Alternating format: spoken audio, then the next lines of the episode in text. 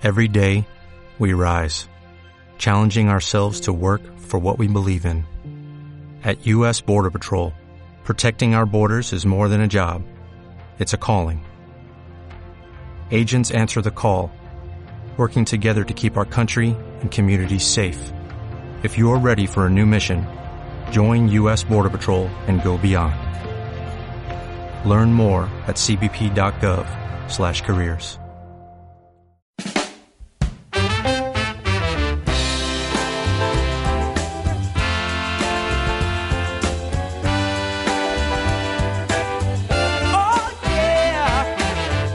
Queremos hablar del Valle de Lenares.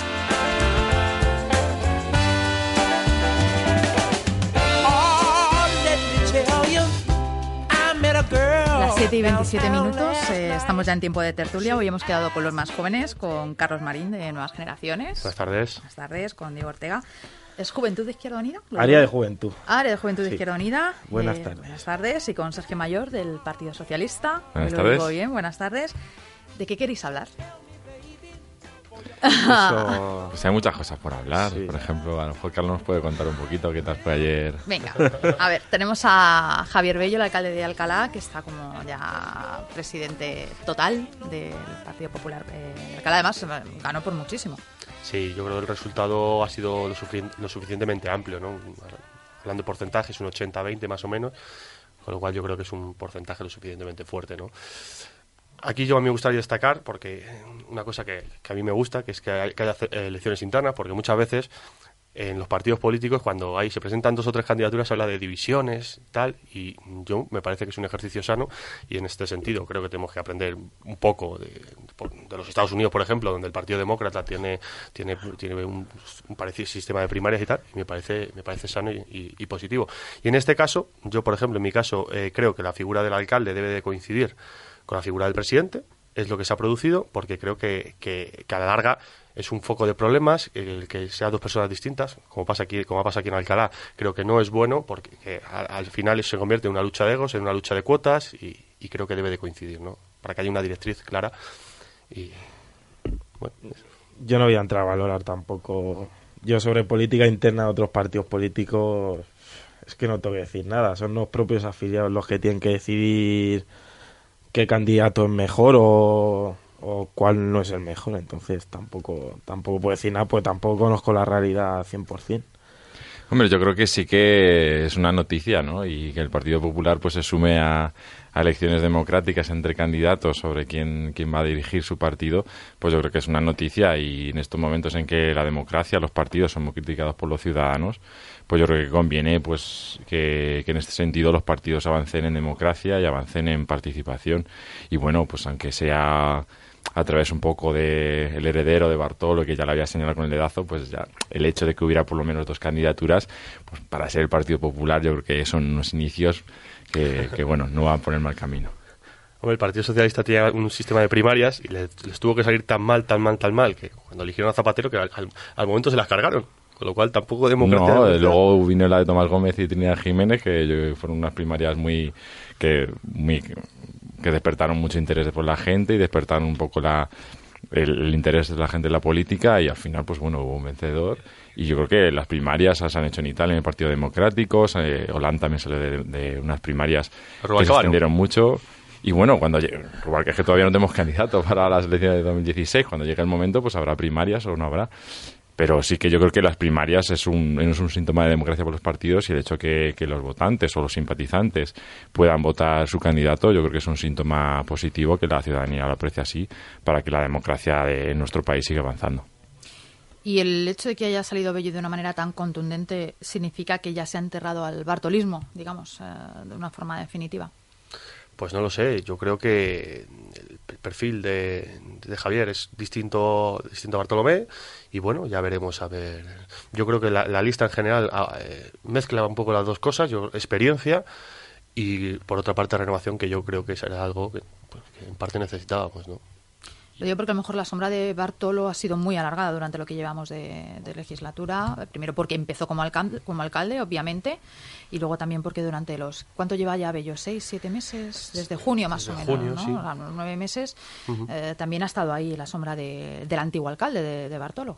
Sí, pero bueno, es algo también innegable, ¿no? Castilla-La Mancha cuando dejó Bono también tenía la sombra Barreda. En Madrid, Gallardón con Ana Botella igual. O, o Madrid, Ignacio González. Son- es algo Con lógico en parte, Aguirre. ¿no? Con Esperanza Aguirre. Yo creo que es algo lógico en parte, pero bueno, yo creo que poco a poco, bueno, pues las cosas pues tienen que cambiar, es lógico, ¿no? ¿Por qué creéis que ha, que ha participado tan poca gente? Eso sí que nos ha llamado mucho la atención, porque son 2.300 militantes y- y, hay 300 y pico que sí que han ejercido el derecho al voto. Sí, yo lo hablaba antes con, con, Sergio, con, con Sergio y con Ortega y, y decíamos eso, de que, de, que, mm, de que efectivamente mucha gente se afilia a los partidos políticos y luego eh, en parte paga su cuota, tal, pero luego pasa del día a día de la política. Hay un poco de todo y luego hay gente más implicada. Pero bueno, no sé. Yo creo que en el, el caso del Partido Popular, porque a nosotros no nos pasa eso. Nosotros cuando ¿A hay, vosotros qué os pasa? cuando hay elecciones, de repente pues empe- ves a gente que se acerca a la agrupación, que quiere escuchar a un candidato, y el chico que se presenta como es y pregunta. Yo creo que en el caso del Partido Popular es por la falta de costumbre, creo. No, y yo creo que en este caso, pues a, a lo mejor pues había un desconocimiento. Bueno, a lo mejor va a ganar Bello, no sé. En ese sentido, a lo mejor la implicación ha sido tanta, un poco la falta de costumbre con el, que el hecho que ya daban por hecho de que Bello iba a ganar. Hombre, y que no tenía iba a ser una por parte de la Comunidad de Madrid. eh, se ha visto, ¿no? A través de actos de propio presidente eh, regional que sí que existía ese Es que lo lógico, respaldo a- lo lógico es que el ese alcalde sea el, sea el presidente del partido, por lo menos en nuestro partido. A lo mejor en otros partidos no es habitual, pero en el nuestro sí. Creo que tiene que haber una directriz, independientemente de que sea acertada o errónea, pero una directriz. En el momento que haya dos, creo que es un foco de problemas y de lucha de egos y Además, los partidos, eh, por lo menos eh, locales, han tendido a ir terminando con la bicefalia, ¿no? O sea, por ejemplo, pasado en el PP, también pasó con el, en el PSOE, con Eusebio y con Javier Rodríguez. Sí, el- yo creo que al final los partidos un poco pues van eligiendo su rumbo, su camino y yo creo que se trata de dar la máxima partic- participación posible y efectivamente yo creo que una cosa que piden los vecinos siempre es la renovación y más en estos tiempos. Y yo creo que aparte del cabeza de lista es muy importante la gente que acompaña al grupo.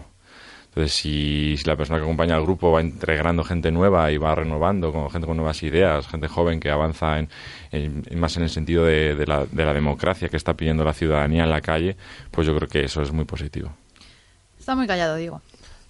Es que es lo que he dicho. eh, Tampoco ya entra a valorar y a comparar los casos que hemos tenido entre Izquierda Unida para, para compararlos con el PD, porque tampoco tendrá muchas diferencias, pero bueno, es lo que he repetido antes. Es que tampoco voy a entrar a valorar porque no creo que sea la persona más adecuada para, para valorar los resultados de ayer de, del PP de aquí a Alcalá a nivel interno. Si os parece, eh, cambiamos de tema, hablamos de las, de las radiales. Las autopistas de, de peaje, ¿os parece? Sí. Os ha conocido la noticia de que Fomento está intentando encontrar una solución para eh, las radiales, eh, las autopistas de peaje, que bueno, pues no están dando muy buenos resultados. También se está hablando, hay varias que están en quiebra y, y, bueno, tienen una deuda, según leo por aquí, de 3.700 millones de, de euros. Eh, y se habla también de la autopista de peaje de la R2, que todos conocemos, entre Madrid y Guadalajara, que también podría afectarse, estar afectada por esta nacionalización, se, se dice, porque aunque no está en concurso de acreedores, sí que tiene una deuda de 421 eh, millones de, euros. ¿Cómo lo ves? Porque esto, no, o sea, yo cuando he leído la información de- en el diario de Alcalá, decía, esto es un poco como lo de los bancos, luego nos quejamos todos. Claro, es que esto es el día a día de la estafa que es este sistema, directamente. Se, er- eran 420 millones de euros lo que tiene de deuda la Radial 2. Cuando se construyó creo que eran 500 millones de euros de deuda, o sea, una gestión nefasta. Y en estos casos ya sabemos lo que pasa, hay tres pasos. Primero, el Estado es el que invierte dinero público para hacer un aeropuerto, para hacer una carretera, para crear una caja de ahorros. El segundo paso es o sale bien la gestión y es cuando la empresa privada no dona ni un euro al Estado, se lo queda todo para, para la propia empresa, o sale mal, entonces es cuando el Estado tiene que hacerse cargo de, de las deudas de, de la empresa que está afectada. Luego el paso 3 es cuando ya empezamos a, a colocar en los consejos de administración a gente como Felipe González, que los eso tampoco se, se salvan de esta quema, o José María Aznar, o Elena Salgado, todo este tipo de políticos. Claro, luego cuando llegamos desde Izquierda Unida y decimos que hay que nacionalizar la banca. En Caja Madrid también había representante de Izquierda Unida. Y ya está echado de... sé que es difícil porque no le voy a defender, porque la, gestión ha sido nefasta, pero esa persona ya está ya está de baja de, la organización y yo soy el primero que voy a criticar su actuación en, en Bankia. Pero vamos, lo que está hablando, cuando, cuando esta organización plantea la, la nacionalización de los bancos, por ejemplo, llega el representante del PP de turno y nos tacha de locos con una chulería que, bueno, parece que, que, los 40 años de, de tenido han hecho mella en, en algunos políticos y parece que, que, estamos locos por pedir una cosa que, que dicen, bueno, los socialistas aquí, estos que, que comen niños y tal. O están los casos de, de, de, los países de Sudamérica cuando nacionalizan un, una petrolera o una eléctrica que parece que es un ataque al país cuando es totalmente mentira. O tenemos el ejemplo del Partido Popular, que es eh, privatizar todo lo que se pueda, hospitales, eléctricas, eh, eh, todo tipo de, recursos y luego pasa lo que pasa que te suben la, tarifa de la luz un 80%, que luego hay equipos de fútbol que la deuda la, asume la comunidad valenciana y la gente que, pues la gente mientras tanto a echarla de sus casas y a, a, sufrir la crisis como los que más. Ale, Carlos. bueno, vamos a ver, el tema de la R2 y la R3, que es el que los casos que más conozco, son unas carreteras que se crearon hace 10, 12 años más o menos. En la eh, época de Aznar. En la época de Aznar, sí, de, cascos, eh, ministro de Fomento concretamente. Privatizadores a saco aquí. Nacieron en un contexto en el que yo recuerdo que ir a Madrid en hora punta a las 7 de la mañana era un auténtico castigo, porque estabas para completamente en la A2. Diez años después, la A2, tú vas por la mañana en hora punta y ha bajado un montón no es ni más ni menos que por la crisis económica, porque no hay actividad económica, porque el consumo... Eh, y por el tercer carril que hizo el gobierno socialista también. el tercer carril. Y el problema, problema que tiene la, R, 2 es que, por ejemplo, desde el punto de vista del punto de vista de las comunicaciones, o sea, en Alcalá no interesa, porque tienes que ir o a Meco o a Camarma, si no recuerdo mal, a cogerla, con lo cual no, no te merece prácticamente la pena. Es, es en ese sentido, creo que, que es el, el gran error. ¿Qué se puede hacer? Yo no soy partidario de, la ayuda directa a, las empresas, del capital público, de que papá Estado llegue y pague, obviamente.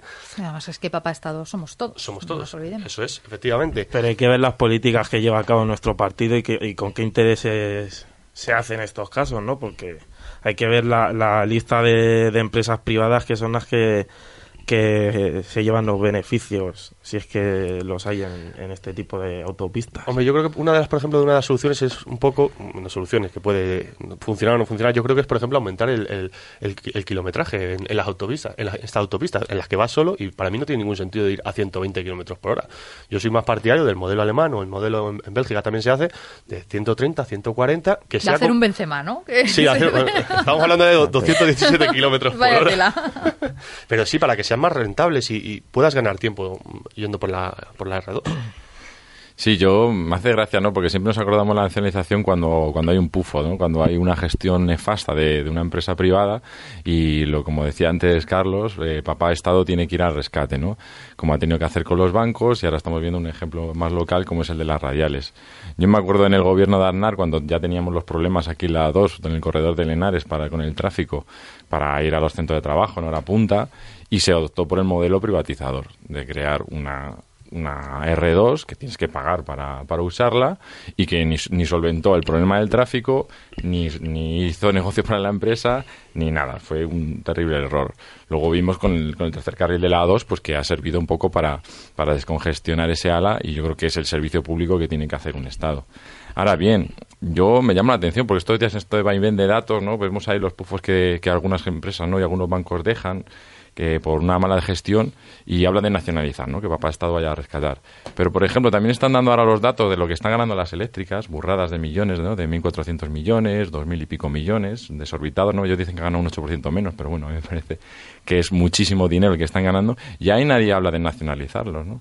Entonces, a lo mejor si el Estado necesita dinero y con un bien común, con el cual se está dando un servicio nefasto porque nos están subiendo la luz muchísimo, nos están encareciendo, pues a lo mejor se podía estudiar el tema y, y empezar a iniciar pues pues que no solo el Estado se coma los pufos que dejan las empresas privadas, sino las Eso que, está- las que están la abusando. ¿no? Cuando estamos en el gobierno ya pensamos... Son muy venezolanos No, cuando de- están en la oposición. No, de, de- habría, habría que estudiarlo y efectivamente, si antes no se ha hecho, porque no se puede hacer ahora, habría que estudiar nuevas fórmulas para que el, Estado se financie y se haga mucho de- mejor. El discurso típico de la oposición del PSOE. Claro, como vosotros nunca habéis estado, no podéis decirlo, ¿no? Bueno, ya veremos si dentro de poco los ciudadanos nos dan nuestra confianza, porque parece que tanto unos como otros están en, en caída libre, porque es normal que la gente esté cabreada con, con la situación en la que estamos. Claro, pero sí, efectivamente, el, el Partido Socialista ha tenido un duro varapalo. Lo que tenemos que hacer es nuevas propuestas. Efectivamente, no vale excusar, es que no lo habéis hecho antes, pues por eso. Tenemos que hacer nuevas propuestas para que la gente vuelva a creer en nosotros y yo creo que hay que abrir nuevas fórmulas como esta, que yo soy partidario de hacerla. Expropiar las eléctricas. No, habría que supuesto. iniciar los trámites para estudiar qué empresas a lo mejor están haciendo un abuso de poder y se están enriqueciendo mucho de, Claro, de- a lo mejor la país. solución es meter competitividad. La, como ha pasado con el sector de, de- las petroleras en España, el sector de, la, el sector de la gasolina, que hay una posición de duopolio, de monopolio terrible. Y para mí la solución pasa por meter más competitividad, no por expropiar. Sí, lo- cuestión la ideológica. gasolina es otro buen ejemplo. Pero ¿no? seguimos con lo mismo, es que, es que No, no, lo que hay que hacer es estar al servicio de los ciudadanos, no de cuatro personas que se van a lucrar eh. con estos servicios. Que es lo que pasa, con, por ejemplo, con Resol que estaba diciendo antes. Cuando Ajá, se empresas- expropian Resol, cuando se expropian Resol, resulta que es que el país sudamericano de turno son unos antiespañoles y esto es un ataque a la nación española que, bueno, nos los tenemos que comer a todos. Pero resulta que Resol, más del 50% del capital es extranjero. Que se está lucrando aquí? Vamos Cuatro personas que no, que no Una son... empresa cuando se crea, se crea con el objetivo de ganar, de obtener beneficios. Claro. Vamos, digo yo. Y en época de crisis sube el precio de la gasolina y la gente, eh, el sueldo se mantiene como estaba hace cinco años y el precio de la gasolina sube y sube y sube. ¿Qué pasa con esto? Es que lo que estaba diciendo antes es que... Falta de competitividad. es que- no, es otra cosa. no, es que es, es que es- El litro de la gasolina en España está infinitamente más caro que en el resto de Europa. ¿Por qué? Porque no hay competencia. ¿no? No hay competencia, es uno de los problemas. No es que haya que apropiar, es que no hay competencia. Hay que meter más empresas en el se está sector. viendo también con, con otros casos de privatización que, que están siendo un fiasco y... No, pero ahí el Estado tiene que haber una intervención. Está la Comisión Nacional de la Energía y tiene que vigilar eso, efectivamente. No puede ser que las cuatro grandes petroleras de, de las gasolineras de toda España pacten beneficios y tengan los márgenes de beneficios más altos de toda Europa. Pues ahí la Comisión Nacional de Energía tiene que hacer una posición intervencionista sobre un abuso claro que se está produciendo. Y vale, sí, lo de la competitividad suena muy bonito, suena muy moderno, pero ¿cómo se hace y para que sea efectivo? Porque no lo estáis haciendo en el Partido Popular. Y vemos que cada día, yo to- repartiendo a todos los días que voy a los cada vez ha consejeros- subido más el A lo de mejor a los consejeros que tenemos por ahí en los consejos de administración nos repartimos entre todas las empresas y lo mismo sale más... La competitividad es más bonita y sale mejor para la gente. No sé. ¿Os parece si hacemos una pausa y cuando volvamos hablamos de presupuestos? Muy bien. Pues vamos ahí. Vale.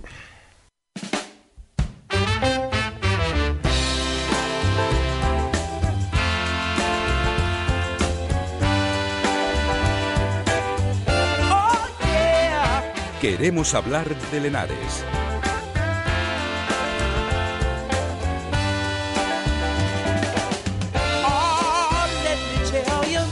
Las 7 y 48 minutos continuamos en nuestro tiempo de tertulia y vamos a hablar de presupuestos. No sé si es un tema que nos motiva mucho o... Bueno, algo se puede decir siempre. Algo se Sí, puede eh, decir. Somos gente preparada, yo creo. Yo creo que sí. Pues vamos a, a resumir un poquito. Eh, baja el presupuesto, por lo menos vamos, estamos hablando del proyecto que ha presentado el Partido Popular, veremos qué sale de, de aquí. Eh, el presupuesto es de 166 millones de euros, un- casi un 15% menos que... Bueno, a decir que el del año pasado, pero claro, el del año pasado es el de 2011, porque estaban prorrogados, o sea que, en fin, que el del 2011. Los recortes se ceban sobre todo en lo que es la inversión, que se quedan apenas en 2 millones de euros, esto es un 84% menos, eh, y uno de cada dos euros se marchan para personal. eh, y solamente tengo por aquí un dato. 8 de cada 10 euros presupuesta- presupuestados se gastan en el mero funcionamiento del ayuntamiento. Por supuesto, PSOE ya lo ha criticado, Izquierda Unida también, y el PP dice que es un presupuesto austero y realista. Bueno, realista como siga la dinámica de los últimos años en los que se ha presupuestado X dinero y luego resulta que, que el gasto ha sido muchísimo mayor. Nos ha llevado a la, a la situación que tenemos ahora mismo en el, en el ayuntamiento, que es es totalmente caótico.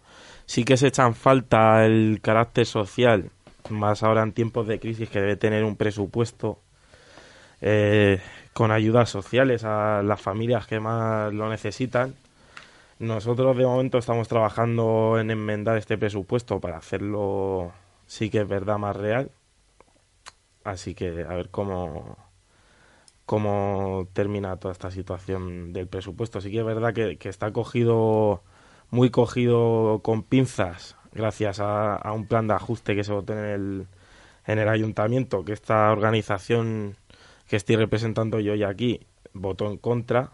Lo que pasa que salió adelante con, con votos tanto del PP como del PSOE, que lo que hacen es es permitir que, prime sobre todo el pago de los intereses de, a los bancos antes que la ayude a, las, a las propias familias. Vamos, es, un caso tan claro. La, carga financiera. Claro, como, es un caso tan claro como la reforma a la Constitución que, que acordaron el, el Partido Popular y el Partido Socialista hace dos años, yo creo, en, en el Congreso de los Diputados y que, y que y que primaba eso, que era el pago a los bancos antes de, de invertir dinero en la gente que es lo verdaderamente necesario.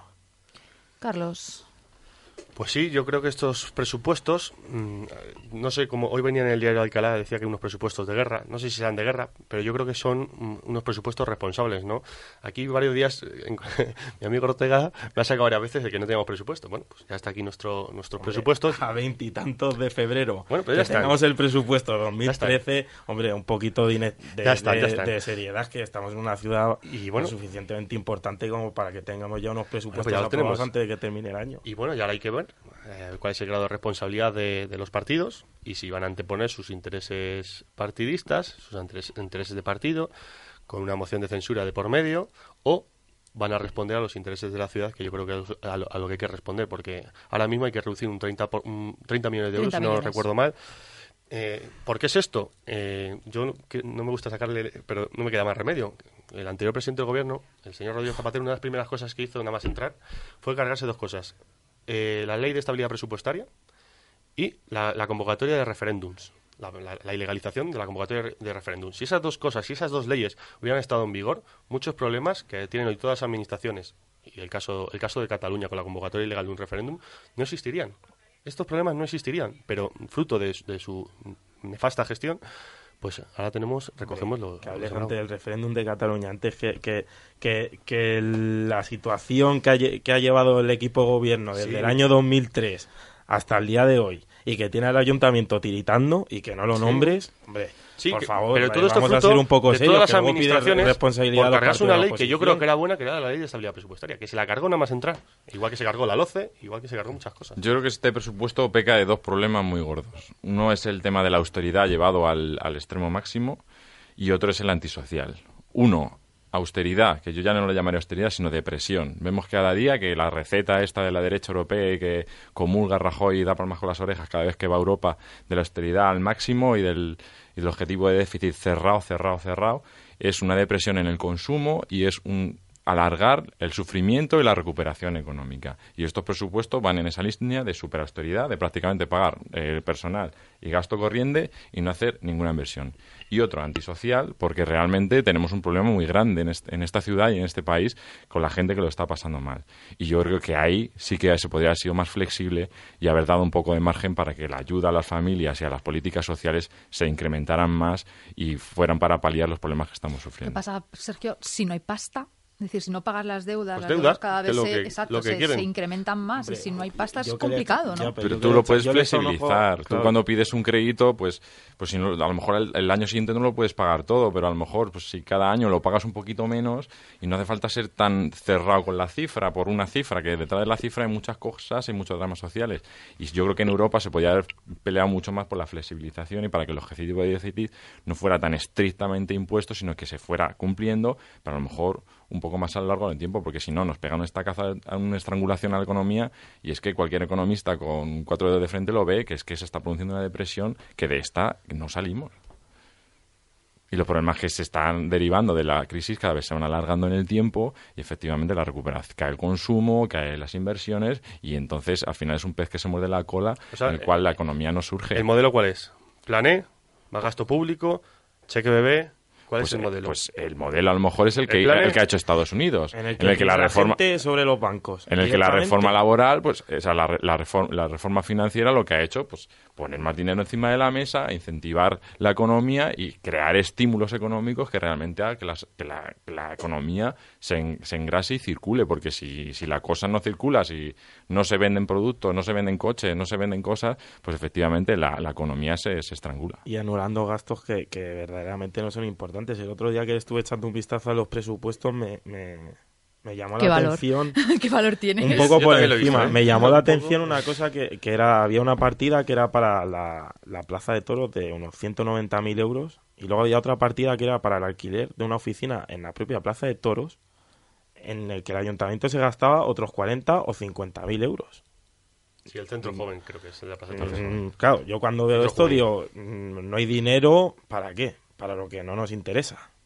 Porque luego vemos que nos gastamos más de 200.000 euros en una plaza de toros que, que además es de gestión privada. Entonces, bueno, ya estamos a, la- a lo mismo que antes. La gestión privada, para ¿con qué intereses? Eso no lo sabemos. Antes que hacer un presupuesto meramente social para que los que salgan beneficiados ahora mismo sea la gente que más lo necesita y nosotros por lo menos estamos trabajando en ello.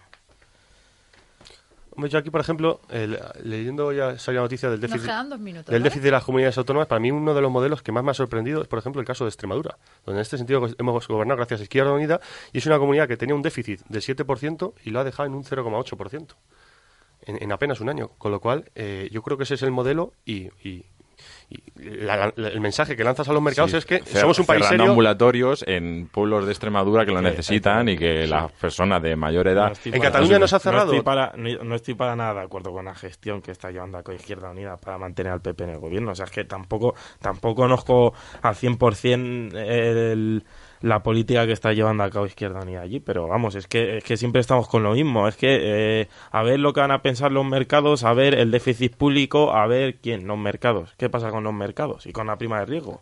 Es que hay 6 millones de paros en este país. Vamos a dejarnos ya de una cosa que es totalmente ambigua para centrarnos en lo que verdaderamente importa. Ya de una vez por todas, porque es que la gente se está hartando ya de, de, de tantas cosas y, y con razón. Tenemos un minuto si queréis para hablar de moción de censura en Alcalá, que me decíais que queríais hablar y también querías hablar de ambigüedad, eh, Diego. La ambigüedad, bueno. La, Pero nos la- queda un minuto, ¿eh? La, respu- la respuesta del otro día de, de Javier Rodríguez, que dijo que, que, bueno, la carta que todo el mundo puede, puede buscar en, en medios de comunicación y por internet, la que le mandamos de contestación al grupo socialista, que hable de ambigüedad, pues hombre, cualquier persona lo puede leer. La carta está ahí y, y yo creo que es bastante claro. Lo que pasa que, bueno, se le están pegando bastantes vicios de, ciento, de ciertos partidos con tintes magentas que, bueno, es un poco peligroso. Parece que, No, para que ahora mismo en la oposición, cuando el PSOE tiene que ser más de izquierdas y está dando una fase de unos enamoramiento, giros. ¿verdad? Sí, está teniendo un tonteo los últimos meses con UPyD que, que, que, bueno, a mí En me el Twitter está se metían caña asustando. todos los días y ahora, el otro día Ahora, con lo de Tony sí. Cantó, nadie del Partido Socialista decía nada. Eso fue una cosa, vive en esta fase de enamoramiento. Es un poco raro, pero bueno, ahí hemos dejado claro nuestras líneas rojas de, de mantenimiento de los servicios públicos, dejando claro que no vamos a cambiar un alcalde sin cambiar las políticas, que es lo que tradicionalmente suele hacer el PSOE, y dejando claro mm, una vez más que si ahora mismo el Partido Popular es el que gobierna en esta ciudad es porque tanto Anselmo Avendaño y Ricardo Rubio fueron los que votaron a favor de esta persona en la sesión de investidura de- del pleno de julio, no nosotros. Yo creo que para dar un gobierno de izquierdas a la ciudad, yo creo que Izquierda Unida él dice que no son ambigüedades. Yo creo que se tiene que implicar y se tiene que implicar en el gobierno y efectivamente el cambio tiene que ser real. Para y, bueno, para eso necesitamos, yo no hablo de, de novio ni no novio, pero sí que necesitamos el consenso de tres partidos para llevar a la moción de censura adelante. Y si se hace, se hace. Es Si se se ahora hace. mismo el PSOE se está uniendo a, a la política esta de, de- de un esperpéntica de, que llevamos estos últimos dos años de que ahora te apoyo a ti, ahora no me interesa, ahora te apoyo a ti, ahora dejo de, de lado los 25 puntos y ahora porque me interesa cuando en el pleno de julio, que se puede ver clara- claramente en el acta, cómo puso verde a la gente UPyD y ahora parece que, que son amigos de toda la vida. Bueno, los no de lo UPyD se ponen verdes, yo me estoy poniendo colorada porque nos quedan 15 segundos. Así que chicos, nos vemos en otras. Si os parece, muchas gracias por haber eh, venido. Y esto que escuchan es el Hoy no me puedo levantar de Mecano porque resulta que vuelven con musical a partir de septiembre y empiezan ahora los castings. Eh, volvemos a vernos pues el próximo día. Les dejamos con las noticias de España y el mundo. Hola, buenos días, mi pana. Buenos días, bienvenido a Sherwin Williams. ¡Ey! ¿Qué onda, compadre? ¿Qué onda? Ya tengo lista la pintura que ordenaste en el ProPlus app. Con más de 6.000 representantes en nuestras tiendas listos para atenderte en tu idioma y beneficios para contratistas que encontrarás en aliadopro.com. En Sherwin Williams somos el aliado del PRO.